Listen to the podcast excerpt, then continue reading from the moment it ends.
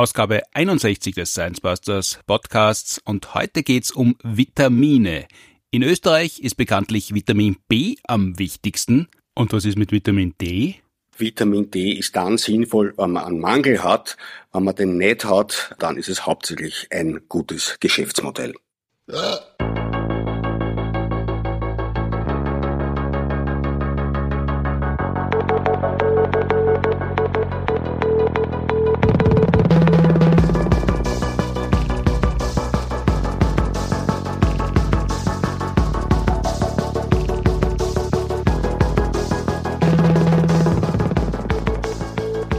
Willkommen zur 61. Ausgabe des Science Busters Podcasts mitten im Hochsommer. Produziert wie immer mit Unterstützung der Uni Graz und der TU Wien. Mein Name ist auch im Angesicht der Juli-Sonne nach wie vor Martin Puntigam, aber mir gegenüber sitzt heute zum ersten Mal Alwin Schönberger, Journalist beim Nachrichtenmagazin Profil, Leiter des Wissenschaftsressorts eben da und Musiker. Hallo. Letzte Ausgabe, in Ausgabe 60, haben die Astronomin Ruth Grützbach und ich gesprochen über die größte jemals beobachtete Explosion im Universum, über Quasare und zwar über hellste vorübergehende Nicht-Quasare, ob jede Galaxie ein schwarzes Loch im Zentrum hat und wie man da eigentlich nachschaut. Heute in Ausgabe 61 wird es gehen um Vitamin D was es kann, was es nicht kann, warum der Hype rund um Vitamin D nicht abebbt, obwohl die Datenlage eindeutig ist. Alvin, du hast eine Titelgeschichte geschrieben im Nachrichtenmagazin Profil, seine Wochenzeitung vor einigen Monaten zu Vitamin D. Bevor wir dazu kommen, wie die Geschichte entstanden ist, wie sowas eine Titelgeschichte wird und wie darauf reagiert worden ist, du bist ja nicht nur Journalist, sondern auch Musiker. Heinz Oberhummer, der bei den Science Busters lange Zeit musiziert hat und in die Seitigen gegriffen hat, war so wie du auch leidenschaftlicher Gitarrist, aber mehr leidenschaftlich als Gitarrist, muss man sagen. Das ist ja bei dir ein bisschen anders, oder? Ja, also ich spiele relativ viel, relativ regelmäßig, auch live. Sozusagen ein bisschen mein geheimes Zweitleben geworden, wobei so geheim ist es doch auch nicht, weil es ist so geheim, dass ich es auch öffentlich ankündige auf meiner Website und sonst wo. Diese Leidenschaft gibt schon lange und ich arbeite daran auch, dass die Leidenschaft äh, in eine Spielqualität überführt wird, die man öffentlich herzeigen kann. Und das sind Dinge wie, also was mich besonders interessiert all diese Fingerstyle-Gitarristen der 30er, 40er, 50er Jahre. Das ist Chad Atkins, das ist Mel Travis, das sind Leute wie Jerry Reed. Jetzt wird, werden diese Namen den allermeisten Menschen möglicherweise nicht so viel sagen, aber es ist im weitesten Sinne Gitarrenmusik auf relativ hohem Niveau und das macht mir großen Spaß und das versuche ich eben inzwischen auf ein Level zu machen, für den man sich hoffentlich nicht genieren muss. Das ist aber nicht Stromgitarre, um das ein bisschen volkstümlicher auszudrücken, sondern mhm. das ist Akustikgitarre, oder? Ja, also hauptsächlich Akustikgitarre, das ist das Instrument, was mich am allermeisten interessiert. Ich habe das ganz gern ein bisschen puristisch, ich mag keine Effekte, mir geht das alles auf die Nerven. Meiner Ansicht nach kommt der Sound hauptsächlich aus den Fingern und ich mag den Klang akustischer Gitarren und viele der Stücke, die ich gern spiele, klingen meiner Ansicht nach auch am allerbesten mit akustischen Gitarren. Dieser Purismus hat ja dazu geführt, dass wir die Podcastaufnahme ein bisschen verschieben haben müssen, weil wie wir das machen wollten, hast du keinen Kopfhörer parat gehabt, was ja im 21. Jahrhundert wirklich einmal die große Ausnahme ist. Also ich kenne kaum jemanden, der nicht zumindest irgendwann einmal irgendwo bei irgendeinem Elektrogerät einen Kopfhörer mitgeliefert bekommen hat und den hast du dir dann ausborgen müssen. Erzähl einmal ganz kurz, wie das passiert ist. Naja, das liegt daran, dass ich gerade in meinem sehr geschätzten Zweitwohnsitz in Kroatien mich befinde. Und da ist die Technik ein bisschen reduziert. Daher war es notwendig, dass ich im Ort umfrage, wer mir einen Kopfhörer borgen kann. Und das war dankenswerterweise gleich einmal unser Bürgermeister hier, der ebenfalls äh, Gitarrenfan ist und Gitarrensammler ist und auf dem, auf der Ebene treffen wir uns auch ganz gern und tauschen uns aus über die neuesten Dinge, die neuesten Gitarren und was hat sie er gerade gekauft, was haben wir ich gerade gekauft. Das ist ja die alte Geschichte, wo man sagt, wieso hast du so viel Gitarren? Das, ist, das braucht ja kein Mensch, was richtig ist, ja. Und, und das, aber keiner kann aufhören, ja. Und jeder sucht immer noch nach irgendetwas. Ich meine, es geht um, es ist rein, rein die Freude an dein Instrument Instrumenten. Ein berühmter Fingerpicker hat auf die Frage einmal gesagt, sagen, wie viel Gitarren brauchst du noch? Er hat gesagt, oh, just the next. Das, das ist alles. Ja, mehr braucht man nicht. Und das, so geht's uns halt. Und daher, daher tauschen sich auch der Bürgermeister meiner Zweit, meines Zweitwohnsitzes und ich ganz gerne über Gitarren aus. Und man gedacht, der hat sicher einen Kopfhörer. Und das war auch nicht falsch gedacht. Er hat wirklich einen gehabt und ist dann eine halbe Stunde später vor meiner Türe gestanden und hat mir den vorbeibraucht sogar. Also es ist natürlich eine andere Dimension in Wien. Wenn ich jetzt bei Michael Ludwig anrufen würde und sage, ich brauche brauch einen Kopfhörer, äh, dann steht er wahrscheinlich nicht eine halbe Stunde später vor der Tür. Ich halte das für relativ unwahrscheinlich. Ich habe es nie ausprobiert, aber ich glaube eher nicht. Jetzt hast du den Kopfhörer, jetzt haben wir die Aufnahme starten können, ohne dass ich mich zweimal höre und können dann von der Musik weggehen in deinen Brotberuf, nämlich du bist Journalist, Wissenschaftsjournalist, Leiter des Wissenschaftsressorts, mittlerweile bei der Wochenzeitung Profil, aber du bist natürlich ja irgendwo geboren worden, dann äh, Alwin genannt worden, aufgewachsen und wenn man die so in der Zeit Volksschule, frühes, was nicht, Hauptschule, Mittelschule, Gymnasium gefragt hätte, was möchtest du werden, wäre wahrscheinlich nicht Wissenschaftsressortleiter beim Profil rausgekommen aus dir. Wie, wie ist es dann doch dazu gekommen? Stimmt, ich, dieser, dieser, dieser Berufswunsch war damals tatsächlich nicht da. Was mich schon immer interessiert ist, wo du mich fragst oder während du die Frage formulierst hast, habe bisschen darüber nachgedacht und also ein Wunsch, der schon immer da war, schon als Kind, das Schreiben hat mich interessiert. Also ich habe als Kind relativ viel geschrieben, äh, kann ich mich erinnern, und und das war schon, das war schon ein Thema. Ja. Also wann jetzt Kind? Also schreiben lernt man ja mit fünf, wenn man früh dran ist, dann mit sechs in der Schule, aber so richtig schreiben kann man ja erst so ab der dritten Klasse Volksschule vielleicht. Ja, ich kann's kann, ich weiß nicht mehr genau. Also ich bin da manchmal äh, in was vor allem was was Jahreszahlen und so Zeitdistanzen betrifft, schlecht im Erinnern.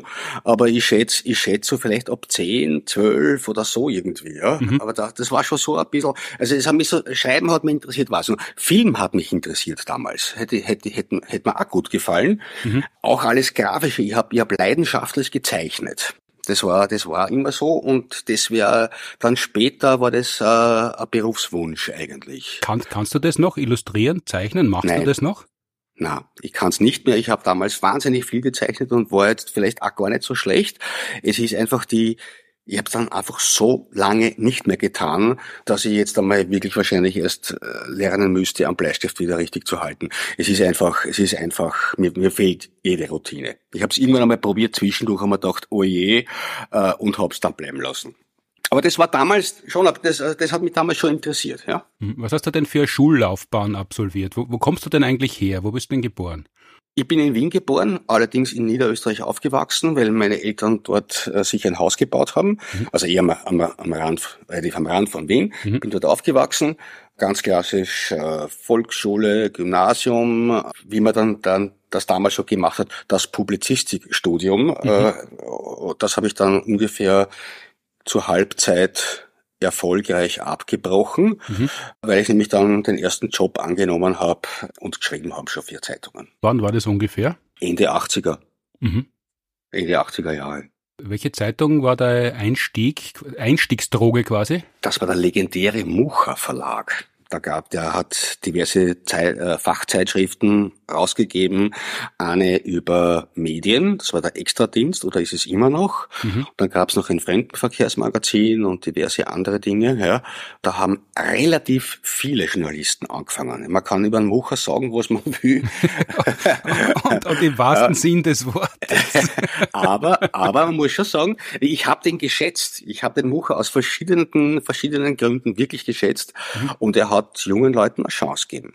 Das muss man schon sagen, ja. Und daher, daher habe ich dort einfach ein bisschen Erfahrung sammeln können.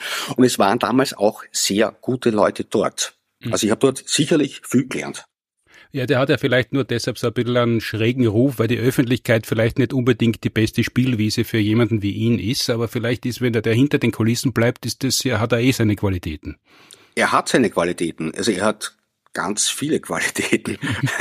aber, aber, aber er ist vor allem auch kein schlechter Journalist. Mhm. Ja, weil, ja, also das, man kann von ihm schon auch viel lernen. Und in dieser Zeit waren auch in den, in den, in den diversen Fachzeitschriften, die er, die er herausgegeben hat, wirklich gute Leute. Und damals was sich heute leider sehr stark verändert hat. Damals haben die auch noch die Zeit gehabt, dass sie sich mit Nachwuchsjournalisten auseinandersetzen und Texte bearbeiten und sagen, okay, jetzt schaut einmal das an, das könnte man vielleicht ein bisschen anders schreiben oder den Ablauf ein bisschen anders machen und so, ja.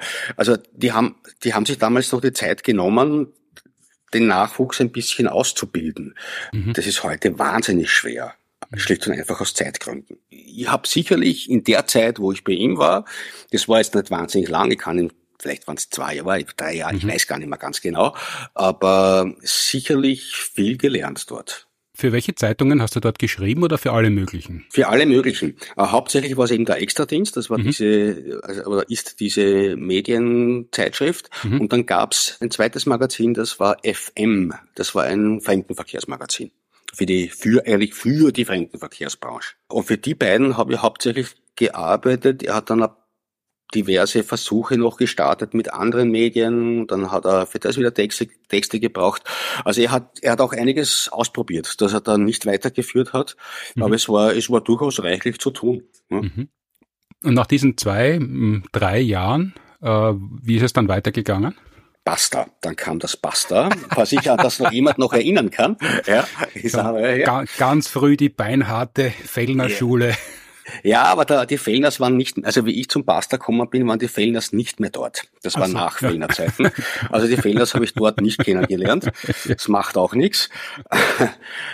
Äh, das war halt klassisch damals, diese, diese Lifestyle-Magazine, äh, Wiener, Basta und was damals halt alles so gegeben hat. Das war total in die großen Chronikgeschichten. Wie kaufe ich mir eine Pistole in Wien oder so? Und ein bisschen alles mit, mit leicht Rotlicht angehaucht und Sex and Crime und all das. Das war total in, ist heute vollkommen out. Kein Mensch macht das mehr. Naja, wenn man, sich, wenn man sich das ein bisschen vorstellen möchte, so Wise ist so ein bisschen ungefähr noch ja, das, ja. Was, was damals Basta war oder? Ja, ja, ja, ja. Aber das war damals recht, recht populär. Da hat es ja viele, viele Zeitschriften in diese Richtung gegeben. Ja. Mhm. Aber es waren, schon damals hat es Leute gegeben im Basta, die gesagt haben, mach Wissenschaft. Das wird interessant noch, ja. Das wird mhm. noch interessant, ja. Äh, und, und ohne es eigentlich zu wissen, habe ich dort ein paar Wissenschaftsgeschichten gemacht, einfach weil das Thema interessant war. Ich wäre niemals auf die Idee gekommen damals, dass man das in die, in die, in die Schublade Wissenschaft stecken muss. Aber es war irgendwie, ich kann jetzt nicht einmal mehr ein konkretes Beispiel sagen, ja. Aber es waren immer wieder Geschichten, wo ich aus heutiger Sicht sagen würde, das war eigentlich eine Wissenschaftsgeschichte.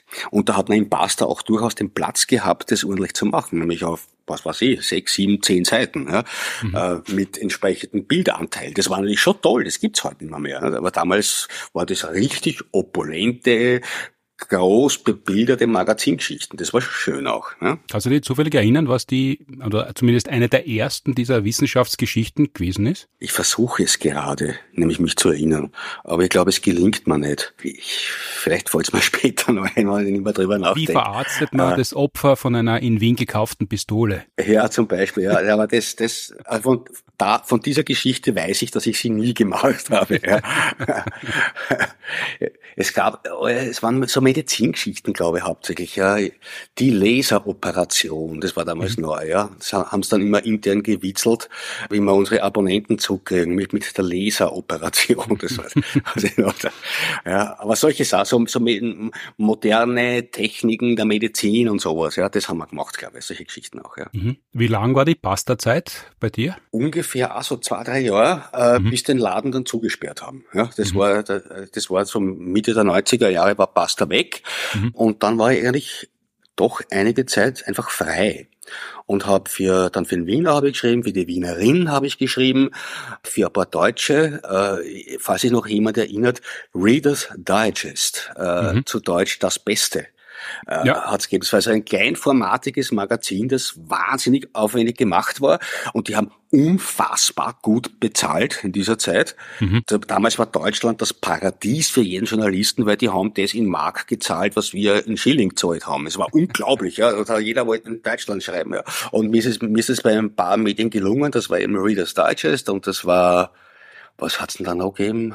Aber ich habe mir gedacht, Reader's äh, Digest, so wie der Name sagt, ist ja. eigentlich eine Zusammenschau von verschiedenen Magazinartikeln in einem neuen Kompendium. Ja, die haben, das haben sie schon gemacht auch, aber sie haben auch eine Redaktion gehabt und die haben eigenständige Geschichten gemacht. Zumindest die deutschsprachige Ausgabe. Es hat ja Ausgaben gegeben in aller Welt. Ich habe, ich habe keine Ahnung mehr, äh, in wie viel Sprachen Reader's Digest rausgekommen ist. Ja. Mhm. Und die haben, ja, die haben Artikel übernommen, meistens, meistens dann aus anderssprachigen Reader's Digest Ausgaben. Mhm. Aber es gab auch eine eigene Redaktion, die hat äh, für jedes Magazin eigene Geschichten produziert. Mhm. Und da habe ich ein paar Geschichten geschrieben für die damals. Ich kann mich erinnern, wir haben das zu Hause gehabt. Mir haben natürlich die Geschichten wenig interessiert als Kind, aber es hat die Seite gegeben mit dem Titel Lachen ist gesund. Mhm. Da waren sehr viele Witze. Ich glaube, die meisten waren humoristisch eher mager. Ja. aber vielleicht war das doch eine der vielen Grundlagen für meine spätere Kabarettiskarriere. Ja. Wer weiß. Reader's Digest, das wie alles begann. Das Beste, wie es auf Deutsch, wie es auf Deutsch hat. Die Witze-Seite hat man ja. schnell gefunden, weil die war immer ganz hinten. Aha, auch praktisch, ja. Ja. Es, es, gibt ja auch Menschen, die lesen, die lesen, man muss, muss man beim äh, Zeitungsgestalten ja auch immer mitbedenken, es gibt ja Menschen, die lesen Zeitungen grundsätzlich von hinten. Das, und daher, und daher ist es auch wichtig, dass man an sich eine Zeitung von hinten nach vorn lesen kann, theoretisch. Diese vielen Namen der Magazine aus dem 20. Jahrhundert für alle Menschen, die nur das 21. Jahrhundert als Lebenszeit kennen, das werden wir natürlich alles in den Shownotes abdrucken mit Links und Verweisen, damit man sie, wenn man möchte, ein kurzes Bild davon machen kann, was denn das alles war, Wiener, Wienerin, Pasta und so weiter. Jetzt bist du ja, nachdem du freiberuflicher Journalist warst, irgendwann beim Profil gelandet. Hat es da noch Zwischenstationen gegeben oder sind wir jetzt schon bei deinem äh, momentanen Arbeitgeber? Ich war doch einige, einige Jahre frei, ja. Und es waren relativ viele Medien, Magazine, aber auch Fernsehen. Wo, wo, wo hast du beim Fernsehen gearbeitet? Es war ein bisschen ORF äh, und es war, es war WDR. Also wir haben da durchaus größere Fernsehgeschichten produziert, mhm. die dann auch schon ein bisschen mit Wissenschaft zu tun gehabt haben. Wenn ich mich recht erinnere, habe ich dann irgendwann einfach auch frei für Profil geschrieben. Mhm. Dann habe ich halt die eine oder andere Geschichte angeboten und dann war es so, dass ich irgendwann den damaligen Ressortleiter, den Robert Buchacher, vertreten habe, wann er auf Urlaub war. Und so bin ich halt dann stückweise reingewachsen und das war dann auch ziemlich zeitgleich mit dem Zeitpunkt, als Christian Reiner Profilherausgeber geworden ist. Und so Stück um Stück um Stück und wie der Robert Buchacher dann in Pension gegangen ist, habe ich quasi seinen Job übernommen. Hm. Das ist eh die Zeit, in der wir uns auch ungefähr kennengelernt haben. Ja. Und das erste Mal über den Weg gelaufen sind. Der Science Busters gibt es jetzt seit 16 Jahren knapp und ungefähr ja. in der Zeit wird das gewesen sein im Jahr. Jetzt äh, ist es die Wissenschaftsredaktion. Die sind ja in vielen Zeitungen, sind die Wissenschaftsredaktionen sehr stiefmütterlich betreut, wenn es sie überhaupt noch gibt. Du hast zuerst erzählt, in der, ich glaube, Basta war eine Monatszeitung, oder? War das eine mhm, Wochenzeitung? Ja. Ja, ja Monat, Monatsmagazin. Ja. Wo du, wo du noch äh, lange Strecken, sechs, sieben Seiten Platz gehabt hast, um wirklich was auszubreiten.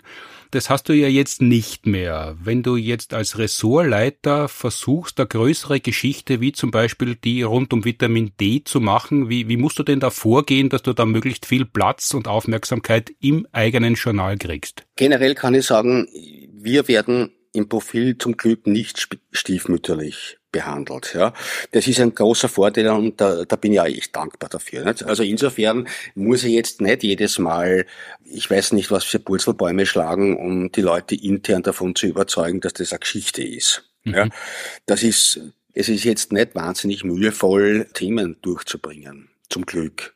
Die Größe also der Umfang im Heft hängt eher davon ab, wie viel Platz wir halt haben. Nicht? Also das ist eher das Problem, dass die Hefte jetzt nicht wahnsinnig umfangreich sind und äh, viele gute Menschen viele gute Geschichten unterbringen möchten. Ja, und mhm. irgendwann ist das Heft halt aus und daher ist der Platz limitiert. Aber das ist eher der Grund nicht weniger das Inhaltliche. Wobei wir haben jetzt gemacht, äh, anlässlich ein Jahr James Webb Space Telescope, haben mhm. eine große eigentlich Bildstrecke gemacht mit den, mit den Highlights aus einem Jahr. Also das geht schon auch immer wieder mal. Ne? Wenn du dir überlegst, du bist eben der Ressortleiter, ihr seid aber kein Riesenressort. Wie viel, wie viele Leute betreiben die Wissenschaft oder betreuen die Wissenschaft im Profil? Zwei. Und dann gibt's aber immer wieder Leute, die Aufsätze schreiben für euch, oder? Immer wieder mal, immer wieder mal, aber gar nicht mehr so oft. Es kommt vor, aber, aber nicht sehr häufig inzwischen. Ja? Mhm. Also eigentlich das Allermeiste machen wir, machen wir zu zweit. Ja? Mhm. Wenn ihr jetzt euch zu zweit trefft, wer ist die andere Person? Das ist die Franziska Tschugan. Mhm. Und ihr überlegt euch, was kommt nächste Woche ins Heft? Weil eine Wochenzeitung hat ja den Vorteil, dass sie jede Woche erscheint und den Nachteil, dass jede Woche erscheint. Ich überlege mir es meistens viel früher. Also wenn es natürlich passieren Dinge, auf die man reagieren muss. Klar, mhm. dann, dann macht man es gleich. Aber ich versuche eigentlich weiter vorauszuplanen. Mhm. Also mir, mir persönlich sind die Geschichten am liebsten, die ich über viele Wochen planen kann, mhm. wo ich sagen kann, okay, ich sammle eigentlich ein mehr oder minder regelmäßig Material, das dazu passt. Material heißt Studien, wissenschaftliche Veröffentlichungen, Äußerungen zu bestimmten Themen, Newsletters äh, von, von Wissenschaftsmagazinen, was auch immer. Mhm. Und ich habe vielleicht noch die Zeit, zwei Bücher zum Thema zu lesen, damit ich mich einfach im Thema auskenne. Mhm. Ich mag das eigentlich nicht innerhalb von wenigen Tagen was zu machen. Das ist zwar oft notwendig, also oft, es ist manchmal notwendig, wenn man auf ein aktuelles Thema reagiert mhm. und dann, und dann paukt man halt die, das Material in, in, relativ kurzer Zeit.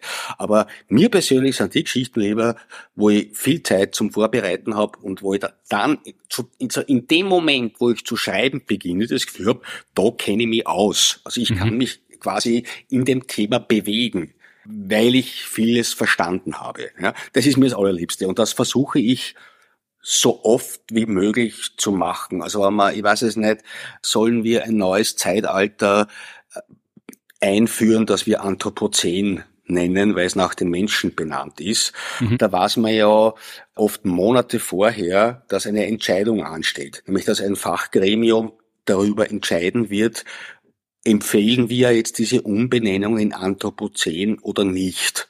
Also mhm. diese, der Zeitpunkt steht ja in der Regel relativ lange vorher fest, zumindest mhm. ungefähr. Ja.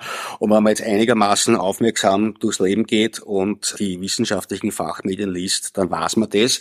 Und dann hat man natürlich schon ein bisschen Zeit, das entsprechend vorzubereiten. Und so oft es nur geht, mache ich das. Um jetzt ähnlich auf diesen Vitamin D-Artikel zu sprechen zu kommen, wie, wie ist es denn zu dem gekommen? Wie bist du da drauf gestoßen, dass man darüber was publizieren sollte? Also den Anstoß, den Anstoß dazu hat ein Kommentar eines amerikanischen Internisten gegeben.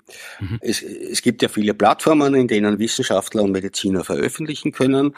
In einer dieser Plattformen hat dieser Mediziner einen recht bissigen Kommentar darüber geschrieben, dass hier ein riesiger Hype besteht. Er, er schreibt äh, im Wesentlichen, ich habe mir die gesamte Studienlage zum Thema Vitamin D angesehen nämlich die großen, gut gemachten Studien dazu.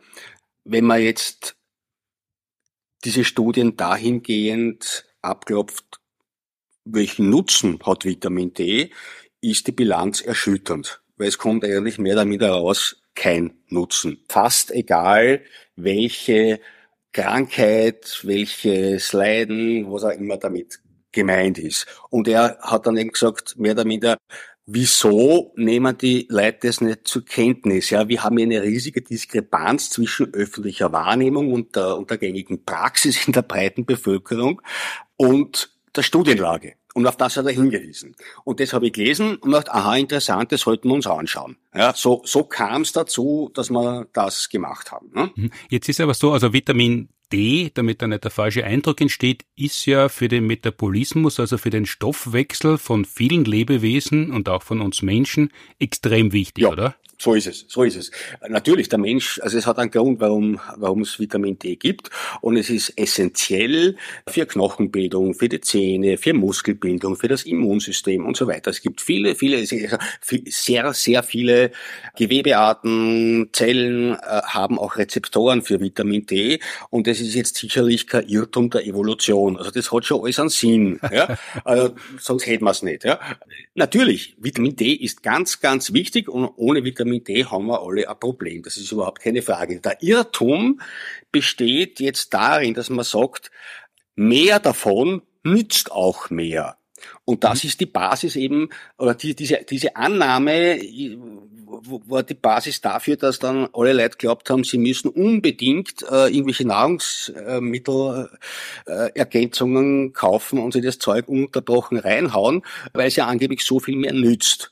Man muss jetzt vielleicht ganz, nur dass jetzt kein Missverständnis entsteht, wir reden hier von der gesunden Allgemeinbevölkerung. Also wir reden von diesem großen Hype, der entstanden ist, dass jeder mehr oder minder ungefragt und untersucht das, das konsumieren muss. Und das ist einfach falsch. Also es, ist, es sind wirklich sehr, sehr viele Krankheitsbilder, Zusammenhänge und so weiter untersucht worden. Und die Bilanz ist offenbar wirklich erschütternd. Es kommt immer raus, ja, ob das jetzt, ob das jetzt, weißt, weißt alles Mögliche untersucht worden, Herzkrankheiten, Krebs, Depressionen, ich könnte das jetzt gar nicht alles aufzählen, wofür Vitamin D angeblich gut sein soll, Infektionen natürlich, Covid-19 im Speziellen. Und es kommt halt immer raus, es ist leider wirklich nicht belegt, dass das einen Nutzen hat. Zumindest nicht in den gut gemachten großen Studien, die geeignet wären, da eine ordentliche Aussage zu treffen. Jetzt ist ja nicht nur so, dass die Leute da zur Selbstmedikation greifen, weil Vitamin D so beliebt ist. Vitamin C ist ja ähnlich beliebt oder vielleicht sogar noch beliebter. Im Winter wird ja extrem viel Vitamin C zu sich genommen und was der Körper nicht braucht, wird halt einfach ausgeschieden, was ja bei uns Science Busters gern zu dem Witz geführt hat, dass bei einem, beim Punschstand, wenn man ein bisschen Zitronenpunsch oder Orangenpunsch trinkt, dass die Rückseite des Punschstandes, die ordentlich angeschifft wird, mehr Vitamin C hat als der Punsch vorne ne? Aber Vitamin D, da greifen die Menschen ja nicht selber dazu, sondern da hat man ja halt einmal ein Blutbild Untersuchung und dann wird der Vitamin D-Mangel festgestellt und dann wird, da hat ja, also sehr viele Erwachsene, inklusive mir selber, haben diese Erfahrung gemacht. Dann werden diese in Öl aufgelösten Vitamintropfen verschrieben. Die sind auch sehr, sehr billig. Also da braucht man nicht einmal auf die Rezeptgebühr hoffen. Und dann nimmt man das halt und erwartet sich eine Verbesserung und äh, das ist ja dann verschrieben. Also das ist jetzt nicht so, dass ich mir das ausgedacht habe, sondern das ist verschrieben worden und ich war sehr erstaunt, dass dass es da aber offensichtlich nicht einmal Standards gibt, was denn ein Mangel ist. Oder habe ich das falsch verstanden? Na, das ist ein großes Thema. Was, was genau ist denn Vitamin D-Mangel? Weil es wieder dauernd davon geht, dass, ich weiß es nicht, dann heißt es manchmal 50, 60 Prozent der Bevölkerung haben einen Vitamin D-Mangel. Ja? Manche Ärzte sagen, ich habe noch nie einen Patienten gesehen, der keinen Vitamin D-Mangel hat. Das ist schon ein bisschen verblüffend, weil da denkt man sich, naja, wenn der, Normalzustand des Menschen der Vitamin D-Mangel ist, dann war man wahrscheinlich längst ausgestorben. Ja? Also irgendwas, mhm. irgendwas hat's da. Ja, und, mhm. und ich, also ich kann jetzt das Rätsel nicht knacken hier, ja. Aber, aber manche Mediziner sagen, naja, Erstens einmal ist äh, der Bedarf sehr individuell. Ja, das ist ja nicht bei jedem Menschen, nicht jeder Mensch braucht das Gleiche. Ja, dann sind die Messmethoden nicht ganz einheitlich. Ja, und, und sagen, welcher Wert ist geeignet, um zu sagen, da liegt ein konkreter Mangel vor?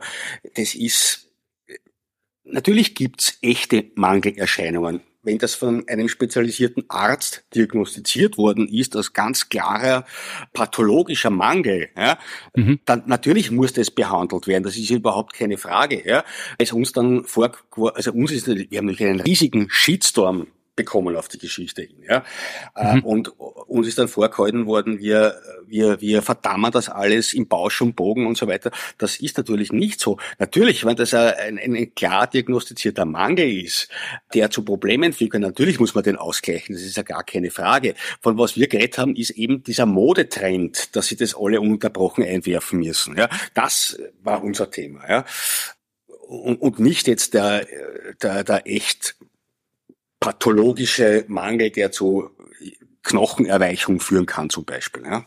Mhm. Aber wenn es keine standardisierte Mangelerhebung gibt, dann ist es ja schwierig zu sagen, dass man einen Mangel hat. Also ja. da, da muss es ja dann doch, also es gibt ja Werte, die werden ja abgeglichen, das hat man ja dann im Blutbildattest. Mhm. Das ist dann noch immer Interpretationssache oder? Ich, ich denke, das ist dann halt eine Frage für einen, für einen wirklich spezialisierten Arzt, der sich in diese Dingen auskennt. Ja?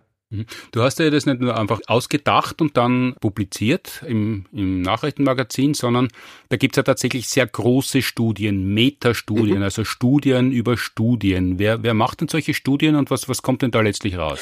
Ja, ich meine, das versuchen wir immer so zu machen. Nicht? Tatsächlich, wir denken sonst nicht aus. Also entgegen äh, einer verbreiteten Annahme ist das nicht so und wir saugen uns das nicht aus den Fingern. Nein, wir, wir versuchen immer möglichst viel Originalliteratur zu lesen. Das heißt Fachjournale und Studien äh, zu den jeweiligen Themen. Und so war es auch hier.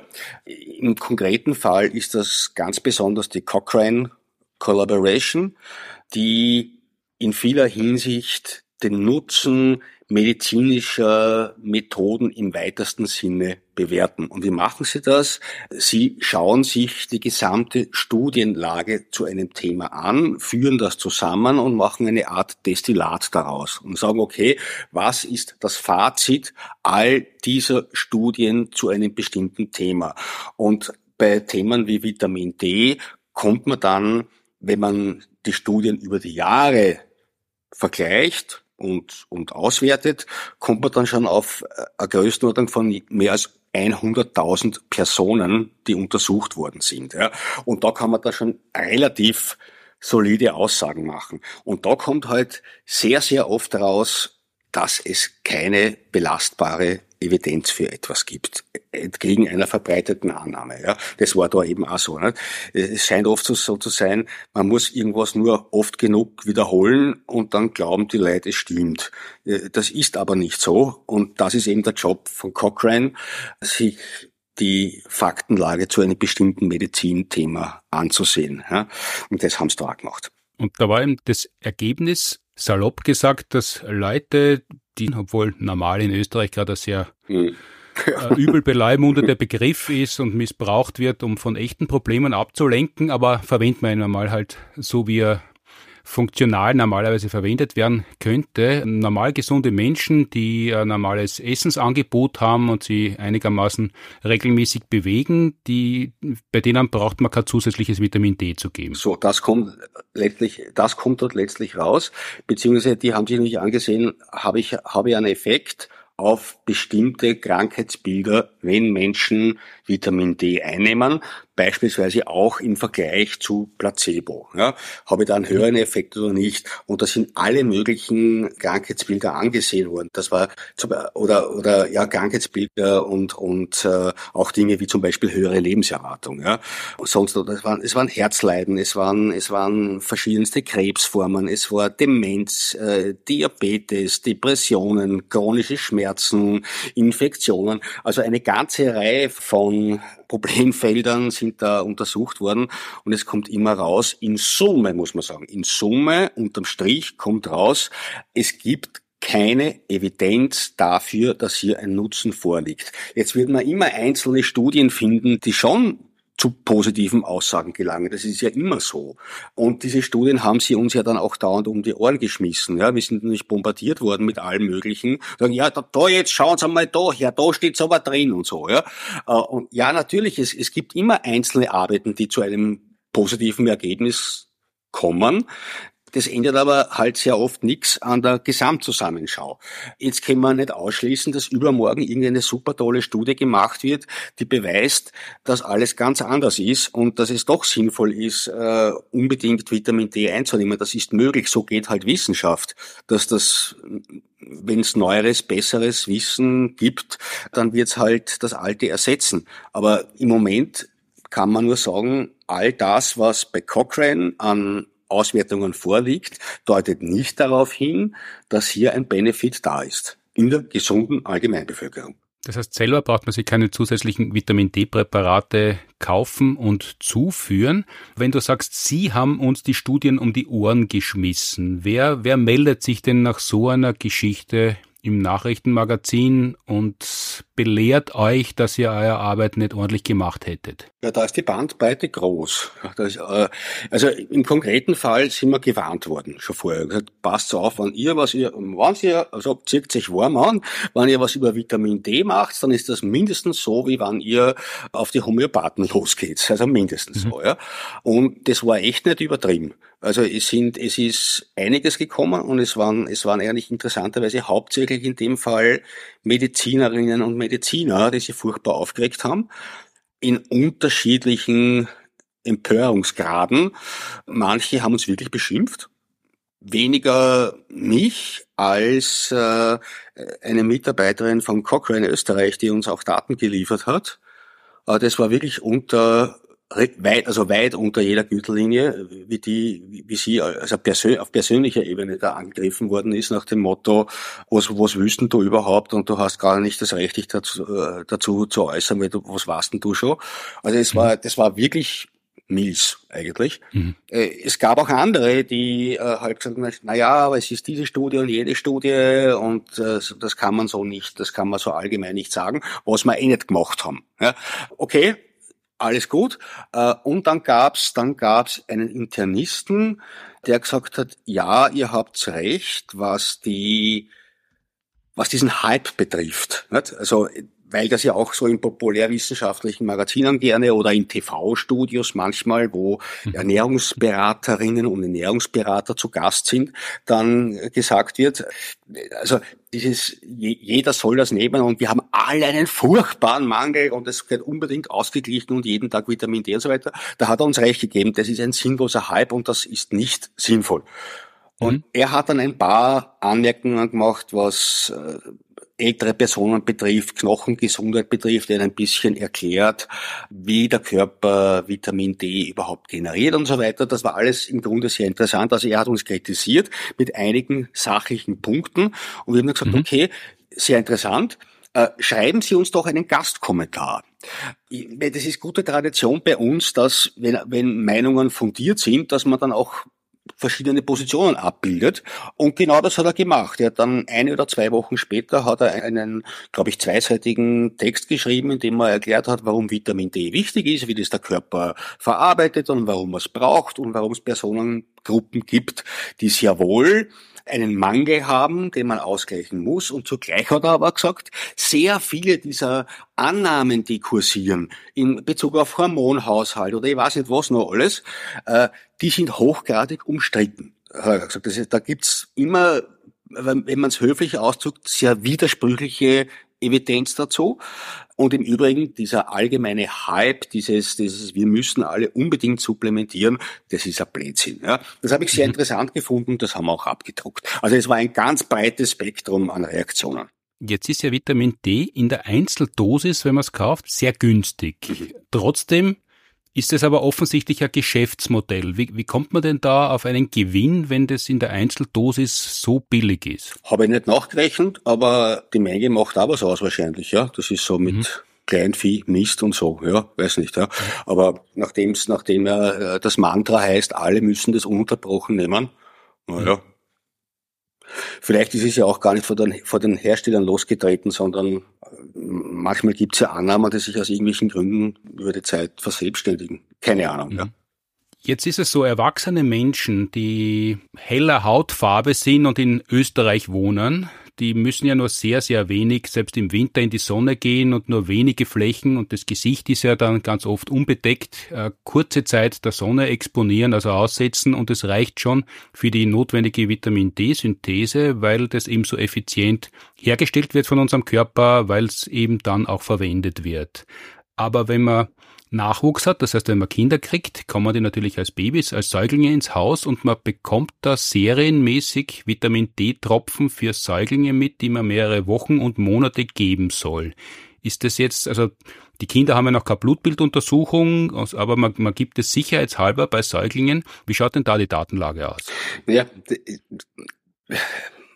Widerspr wie, auch hier ist es etwas widersprüchlich. Also die, ich habe ich hab mir auch hier versucht, die Cochrane-Empfehlungen dazu anzusehen.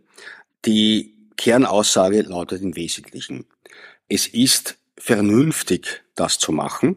Es klingt mhm. vernünftig, das zu machen, aus verschiedenen Gründen. Also man soll ja auch Säuglinge in, in, den früh, in der frühen Zeit nicht unbedingt der Sonne exponieren. Also ja, es ist wohl sinnvoll, das zu tun. Und immerhin, immerhin muss man sagen, Krankheiten, die auf Vitamin D-Mangel basieren, wie zum Beispiel Rachitis, sind heute so selten, jedenfalls in unseren Breiten, so selten, dass man nicht einmal mehr belastbare Zahlen dazu findet. Vielleicht kurz erklären, was Rachitis ist, weil wenn das wirklich so selten ist und man hat nicht einmal durch ein, sagen wir, durch ein medizinisches Lexikon durchgeblättert, wie man das ich habe ganz wenig Medizin studiert, dann schaut man sich den Pschürembel an und kriegt noch rachitische Kinder abgebildet. Aber was ist Rachitis? Ja, es gibt zwei, es gibt zwei Erkrankungen, die im Wesentlichen auf, auf Vitamin D Mangel beruhen. Das ist Rachitis und das ist Osteomalazie. Rachitis ist ähm, eine, eine Knochenerweichung, Knochendeformation im jugendlichen, also im kindesjugendlichen Alter und Osteomalazie ist mehr oder minder das gleiche bei Erwachsenen, jetzt sehr vereinfacht ausgedrückt.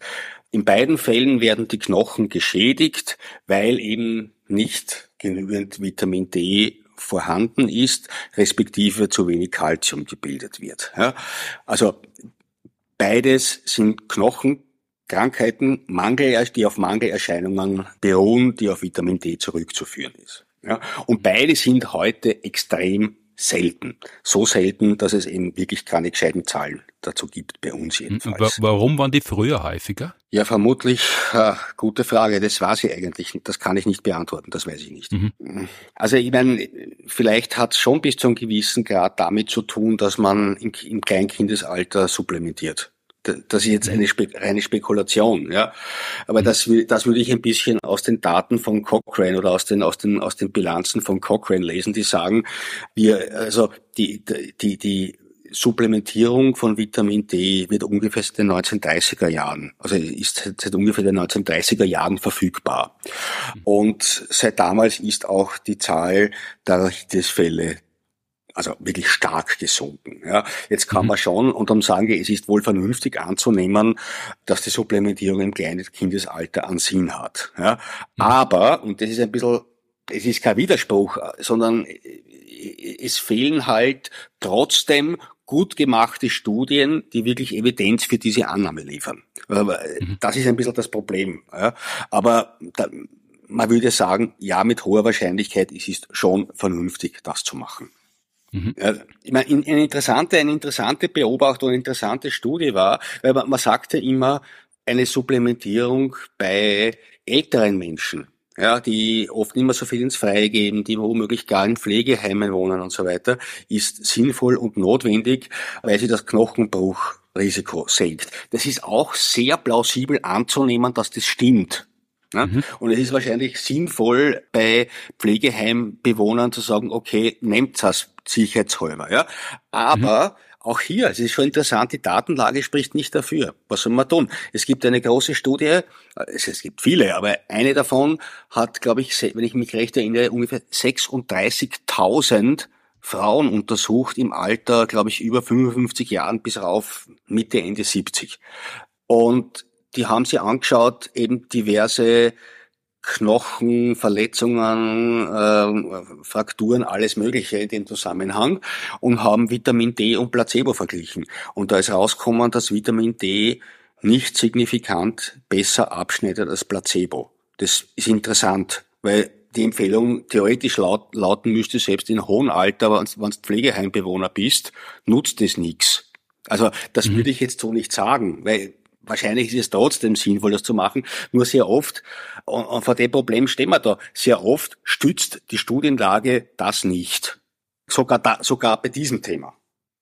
Das heißt, letztlich kommt man darauf zurück, dass man sie, wenn man das denn noch hat, das haben ja in der Stadt sogar viele Menschen nicht mehr Hausarzt, Hausärztin, wenn man da regelmäßig hingeht und in Beobachtung steht, was ja letztlich auch der Sinn von Vorsorgeuntersuchungen ist, ist ja nicht, dass man ab und zu einmal eine macht, sondern regelmäßig, um die Unterschiede abzugleichen. Dann äh, sollte man darauf vertrauen können, dass wenn da tatsächlich irgendwann ein Mangel aufscheinen sollte, dass man darauf hingewiesen wird und entsprechend therapiert. Würde ich, würde ich mal sagen, ja. Ganz kurz noch zum Schluss, obwohl es eigentlich schon ein schöner Abschluss gewesen wäre zum Thema. Vitamin D hat ja unter anderem deshalb noch einmal so Fahrt aufgenommen als Geschäftsidee, weil in der Covid-Pandemie kurz einmal kursiert ist, dass Vitamin D helfen könnte ähm, gegen Covid oder gegen, gegen Infektionen. Das ist ja am Anfang einmal eine Behauptung und da kann man nicht viel dagegen sagen, weil die, da gibt es noch keine Studien äh, und das ist dann alles erst gekommen. Wie, wie ist denn da mittlerweile der Wissensstand? Ja, inzwischen gibt es Studien. Äh, also als wir unsere Geschichte gemacht haben, waren es einige.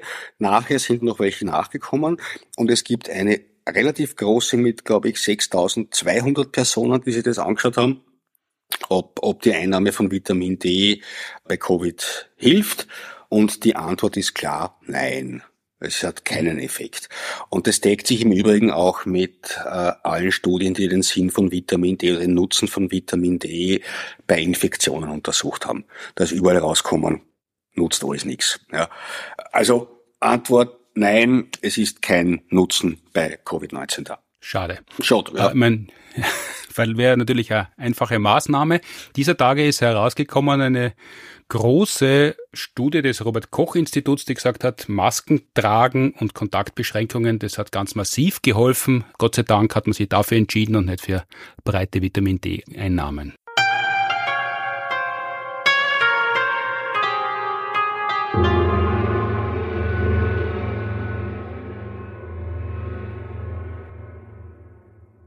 Jetzt ist es ja so, Du bist Wissenschaftsjournalist, ich bin Kabarettist. Wir beide beschäftigen uns zwar leidenschaftlich, aber auch leidenhaft mit Wissenschaft. Wenn, bevor wir auf die Bühne gehen, äh, gibt es bei uns Wissenschaftler, Wissenschaftlerinnen, die haben das studiert, die wissen, wo man nachschaut, die wissen, wenn man fragt und da schauen wir, dass wir keine Fehler machen, wenn wir das an die Öffentlichkeit gehen. Wie schaut denn bei euch im Nachrichtenmagazin da die Qualitätskontrolle aus? Im Grunde machen wir es ganz genauso. Äh, ich versuche immer, dass mindestens ein Wissenschaftler die Texte Texte vorher liest. Mindestens einer, oft auch mehr. Zum Glück sind die aller, allermeisten Wissenschaftler extrem kooperativ und äh, auch enorm verlässlich und lesen das sehr schnell und machen ihre Anmerkungen auch sehr schnell, weil die auch wissen, wie ein Nachrichtenmagazin funktioniert. Und es zahlt sich wirklich aus, diese Qualitätskontrolle einzuziehen. Es macht immer noch ein bisschen Arbeit, weil den Wissenschaftlern meistens doch Dinge auffallen und seien es Kleinigkeiten und seien es Fachbegriffe, die nicht ganz korrekt sind und so weiter. Ja. Also es zahlt sich immer aus und mir ist wohler dabei, wenn ich weiß, das ist gegengelesen von jemandem, der das studiert hat und sich in dem Fachgebiet auskennt. Und dann hält man auch Angriffe, die nachher kommen, leichter aus. Weil man so, da hat man gewisse Sicherheit und kann sagen, na, Moment mal, das ist fachlich gegengelesen und kontrolliert. Also ich mache das wirklich immer so. Reagiert sie eigentlich auch auf Leserpost, Leserinnenpost, wenn die kommt, oder nehmt sie das nur zur Kenntnis? Oder kriegt man da Antwort, wenn man euch auf einen Artikel schreibt? Es kommt auf die Post an. Früher habe ich den Ehrgeiz gehabt, jeden Leserbrief zu beantworten, habe ich auch gemacht. Inzwischen bin ich da etwas selektiver geworden. Also auf blanke Beschimpfungen reagiere ich nicht. Das ist schade die Zeit. Dann gibt's einige Menschen, wo vollkommen klar ist, worauf sie abzielen, ja, äh, mhm. die dich abprüfen wollen oder die ganz eindeutig eine, eine bestimmte Position vertreten und äh, dich nur provozieren wollen mit, also, ja, jetzt, jetzt belegen Sie uns das doch einmal, dann, also nennen Sie uns doch Studien, die Sie, die Sie gemacht haben und so, ja. Das hat, da antworte ich meistens auch nicht mehr. Mhm. weißt, weißt du nichts führt. Also, da, also wo klar ist, das ist jetzt vergebene Mühe, vergebene Zeit und da, da ist jemand, der in seiner Position ganz sicherlich nicht äh, zu bewegen ist, da lasse ich es eher aus. Ja. Aber ich beantworte insgesamt doch relativ viele Leserbriefe. Es ist, also ich glaube, ich beantworte sicherlich mehr, als ich nicht beantworte. Das können, manchmal sind es einfach Nachfragen. Das beantwortet man sowieso. Immer. Mhm. Ja. Manchmal sind es auch durchaus aggressive Briefe, äh, mhm. wo aber klar ist, da ist schon ein gewisses Verständnis dahinter oder so und und äh, da, da reagiere ich dann schon auch drauf. Ja. Manchmal kann trotzdem ein Fehler passieren, die werden auf einen Fehler hingewiesen, ist auch schon vorkommen. Ja. Mhm. Das beantworte ich natürlich auch. Also insgesamt wahrscheinlich, äh, wenn ich das jetzt so, so Revue passieren lasse, ich antworte sicherlich auf die meisten, auf die Mehrheit, sagen wir mal so. Ja. Reine, reine Beschimpfung nicht. Ja, das, das ist einfach, das, das, wozu, was soll ich da sagen drauf, ja? Und das ist auch der Hinweis für die Hörerschaft unseres Podcasts. Wer Albin Schönberger beschimpfen möchte, kann das gern tun, er wird aber keine Antwort bekommen. Wer Fragen zum Podcast hat, kann das aber sehr gern schicken an podcast.sciencebusters.at. Das war Ausgabe 61 unseres Podcasts. Was wir erwähnt haben im Podcast Studien, rund um Vitamin T, die frühe Zeit des Journalismus von Alvin Schönberger, auch die Musiker, Musikerinnen, auf die er Bezug nimmt und auch der Verweis auf seine Website findet sich alles in den Shownotes. Jetzt gibt's wie immer noch Ankündigungen, Hinweise und Tipps am Ende unseres Podcasts. Die aktuelle Live-Show der Science Busters Planet B gibt's wieder zu sehen im Herbst nach der Sommerpause, die momentan noch herrscht. Aber ab 9. September geht's los im Stadtsaal Wien mit Planet B. Am 15. Oktober sind wir abermals dort. Dazwischen gastieren wir am 2. Oktober in der Burg Berchtoldsdorf, am 13.10. im Posthof Linz, am 22.10. sind wir wieder in der Listhalle in Graz und davor am 18.11. fahren wir wieder mal an die Isar nach München, um im Leo 17 zu gastieren. Ende November gibt's wie immer den Heinz Oberhommer Award. Am 28. November wird er dieses Jahr vergeben und er geht, wie schon verlautet, an die Sendung mit der Maus, die quasi, um das Wortspiel nicht auszulassen, mit Mann und Maus und natürlich auch Frau und Maus anreisen wird. Äh, Leute aus der Redaktion und äh, dem Moderatorenteam werden dabei sein und am 28.11. den Preis entgegennehmen und mit uns eine Gala im Stadtsaal spielen. Davor allerdings, damit auch das jüngere Maus-Fan-Publikum auf seine Kosten kommt, am 25.11. im Schauspielhaus Wien und am 26.11. im Stadtsaal gibt's Vormittagsvorstellungen für Kinder und Eltern mit uns und Bezi und der Maus. Da ist ja eine schöne Zusammenarbeit entstanden mit der Urania Puppenbühne, mit Kasperl Bezi und den Science Busters und das ziehen wir natürlich gerne weiter. Für Kinder haben wir als Science Busters auch noch mehr zu bieten. Gleich nach den Ferien gibt Science Busters for Kids, die Show für Kinder ab neun Jahre plus, minus, man kann ein bisschen älter sein, ein bisschen jünger sein, spielen wir am 16.09. in Wien im Theater im Park und zwar um 11 Uhr Vormittagsvorstellung Science Busters for Kids und um 15 Uhr Global Warming Party Heart, unsere Klimawandelshow für Jugendliche und Altersbegrenzung nach oben offen und am 7.11. um 15 Uhr spielen wir Global Warming Party Hard ebenfalls in den Kasematen in Wiener Neustadt. Alle Infos und Tickets gibt's unter sciencebusters.at. Meine Solo-Termine nehme ich wieder ab Oktober auf. Glückskatze gibt's am 20. und 21.10. im Theatercafé Graz, am 27. Oktober in der Kulisse Wien und am 9. und 10. November im Kabarett Niedermeyer. Infos dazu unter Buntigam AT. Wer noch Ferienlektüre sucht, dem kann ich natürlich nach wie vor unser Jubelbuch empfehlen. Wissenschaft ist das, was auch dann gilt, wenn man nicht dran glaubt. Erschienen im Hansa Verlag oder im Hörverlag auch das Hörbuch, wenn man weniger gerne liest, sondern sich was vorlesen lässt. Das hat Thomas Leibel ganz ausgezeichnet gemacht. Seit 2007 gibt es uns wöchentlich als Radiokolumne auf FM4, immer Samstag und Montag früh in der Morning Show und aktuell gibt es unsere Sommerserie 2023 Sommer mit Antibiotika in der Helmut Jungwirth und ich 95 Jahre Penicillin feiern. Fragen zur heutigen Folge und andere Fragen, die wir beantworten sollen und mögen und hoffentlich auch können am Podcast at sciencebusters.at, wie gesagt als E-Mail, es geht aber auch über Instagram oder Facebook. Wer mag, kann ein Audiofile schicken. Danke an die TU Wien und die Uni Graz, die die Produktion des Podcasts unterstützen. Danke fürs Zuhören downloaden, streamen, abonnieren, bewerten, empfehlen, supplementieren und was man sonst noch alles mit einem Podcast machen kann. Danke Alvin Schönberger für die Auskünfte. Bis zum nächsten Mal. Tschüss, habe die Ehre. Vielen Dank. Tschüss, habe die Ehre.